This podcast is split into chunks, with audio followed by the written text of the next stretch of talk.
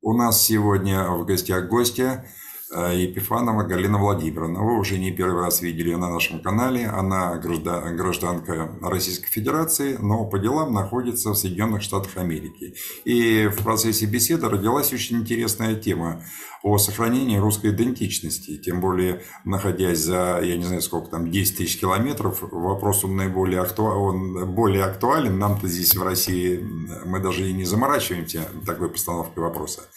Галина Владимировна, вам слово. Как сохранить русскую идентичность за рубежом? Да, большое спасибо.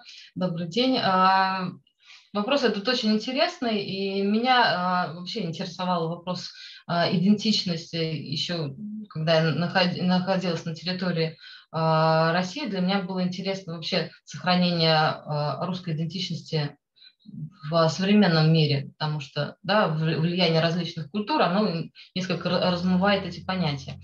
Но отдельным таким интересным моментом стало для меня изучение этого за пределами России, да, когда я оказалась совершенно на другой территории, на других культурных и цивилизационных основаниях. Причем в системе, когда действительно усложной, когда а, вот этот, условно говоря, принцип плавильного котла, да, когда э, в американской культуре очень сильные такое э, отработанные механизмы по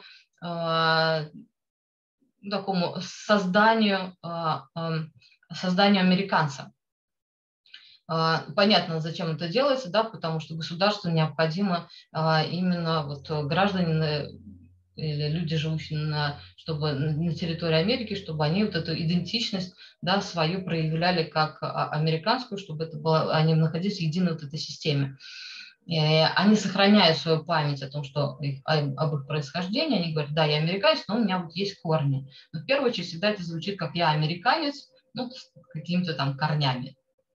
А если мы говорим а, о том, а как же сохранить а, русскую идентичность, то это очень как бы сложный вопрос, потому что он требует очень больших усилий. Если мы обратимся к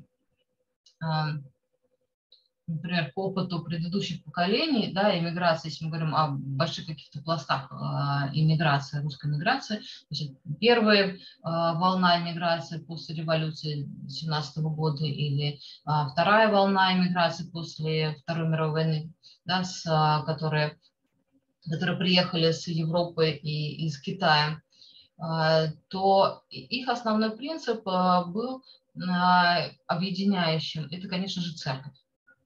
А, церковь, которая выступала таким а, основой базы, да, она давала а, не только вот эту духовные потребность, да, это было частью жизни русского человека, но при церкви всегда существовали воскресные школы, где детей обучали и языку, обучали истории, русским культурам и так далее. То есть шло такое вот сохранение русской традиции. И когда я общаюсь э, с русскими иммигрантами, а, вот, наследниками там, первой и второй волны или с представителями второй волны, второй волны, я вижу, насколько у них а, уникально чистый русский язык.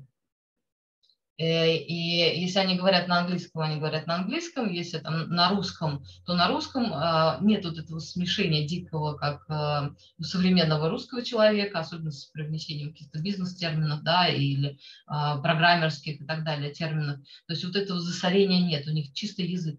Несмотря на то, что люди никогда не жили в России, они жили в Китае, да, или в Европе.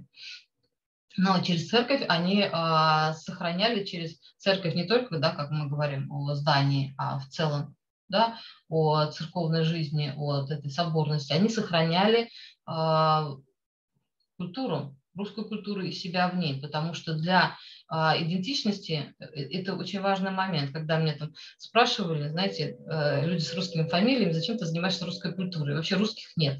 Такие русские. То я говорил, как, как, как это может быть, как человек с русской фамилией задает мне такой вопрос. Да? Если э, я, например, считаю себя э, русской, это не значит, что я и, и плохо отношусь как бы или приниженно отношусь к другим культурам. И э, мне очень нравится общаться с разными национальностями, видеть разные как бы, способы мировосприятия. И это, собственно, дает возможность такой полноценному раскрытию вообще человеческого потенциала, да, возможность а, раскрытия а, человека, его способности через вот это культурное, да, религиозное многообразие. А если мы говорим в данном случае как бы о себе, да, то я говорю, что если я говорю и, самое главное, думаю на русском языке, если я соотношу свою э, себя с историей с русской историей, с русской культурой, если я, третье, считаю себя русской, я русская. И э, поэтому вот это сохранение да, а, русской культуры, оно происходило за счет, э, в эмиграции за счет того, что они вот, э, очень бережно относились к этому наследию. А если мы говорим о там, современном этапе иммиграция, чем он отличается? Та иммиграция а, бежала, та иммиграция пыталась а, сохранить, они не знали, смогут ли они вернуться в Россию или нет. У них создавался такой образ светлой а, России, да, некого идеала, который они хотели бы видеть и в который бы они хотели вернуться. Но вот эта невозможность возврата, да, вот еще больше подчеркивал вот этот некий идеал и способствовал, э, способствовал сохранению и русского, а, русского наследия.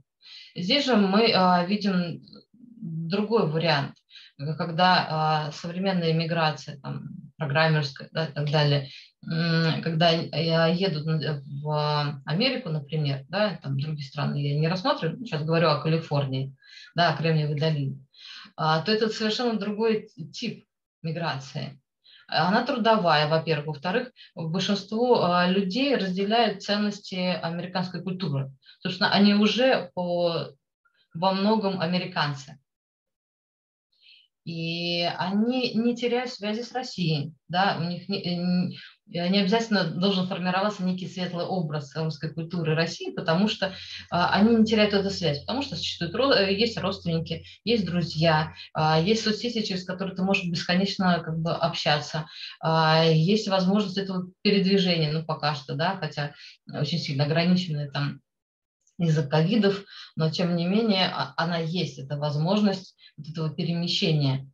И вопрос такой, что э, часть э, вот этой современной миграции, конечно, когда они приезжают, а, что нужно? Конечно, доказать себя, да, а, максимально быстро интегрироваться в американское общество, а, тем более оно построено таким образом, что оно максимально способствует тому, чтобы ты как можно быстрее стал носителем американской культуры это проще всем, да, и государству, и обществу, и как бы человеку, который пытается а, начать свою новую жизнь в Америке. А с другой стороны, это тогда а, может произойти такое растворение. И когда мы говорим о языке, да, о сохранении языка как а, такой части идентичности, то это происходит достаточно быстро. А, мне когда-то казалось, что язык – это такая очень серьезная структура, да, а, а, что язык – это база, которую мы слышим еще в утробе, да, она формирует наше, наше мировосприятие, наш способ мышления. Но на деле язык очень, очень пластичен, он быстро стирается, и он быстро заменяется новыми вот этими, новым языком, даже у взрослого человека. А новый язык да, требует новых схем мышления. А новая схема мышления приводит к тому, что ты сам меняешься, если, а, если ты погружаешься вот в культуру. Да? А, я не говорю о том, что как бы просто выучить язык, а если а, вы знаете, что язык учить, да, если очень хорошо учить язык, то нужно обязательно его учить через погружение в эту культуру. То есть таким образом и, и идет вот это а, изменение, да, трансформация идентичности, размывание ее. И а, здесь же мы говорим о там, а, каких-то других направлениях. Там, а, то есть это связь а, с культурой. да, то есть это чтение каких-то книг, а, это просмотр э, фильмов или мультфильмов там, с детьми, например, это какое-то следить за тем, что происходит в России, какие, а, не только там, политику, да, но и какие-то культурные, социальные явления. Это сложно. И еще такой момент важный – это это ощущение единства народом, да, вот эта соборность, как она проявляется, в том числе через вот эти единые такие точки отсчета, да, через э, праздники, которые способны как раз объединять. И э, как это происходит? Э, здесь, опять-таки, чтобы здесь сохранять эту связь, то здесь нужно прикладывать усилия.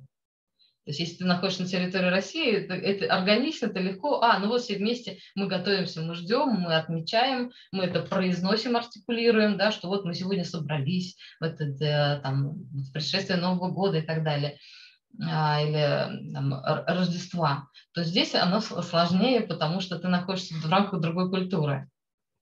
И пример, да, когда а, у американское Рождество заканчивается, и такой вот просто бах, все закрывается, условно говоря, праздник закончился.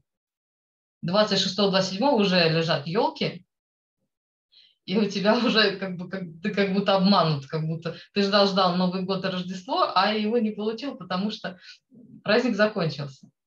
И это требует дополнительных усилий для того, чтобы создать их. Это некий такой э, во многом даже искусственный момент, потому что тебе нужно сыграть единство да, а, чтобы его прочувствовать, тебе нужно его как-то а, подыграть. То есть тебе нужно, а, ну, как, как вариант, да, собраться, например, на Новый год и речь президента слушать в записи и ждать до 12 уже по калифорнийскому времени. То есть это уже через, там, да, через сутки получается от нет, ну, через 12 часов, да, вот у нас 12 часов мы там, по Москве отпраздновали с родственниками вместе, чтобы опять-таки к ним присоединиться, да, и следующий этап уже, но мы поздравления президента куранта мы не слушаем, мы ждем наступления там 12 ночи по своему времени и воссоздаем эту картинку. Да, воссоздаем вот это, речь президента слушаем, бой курантов и так далее.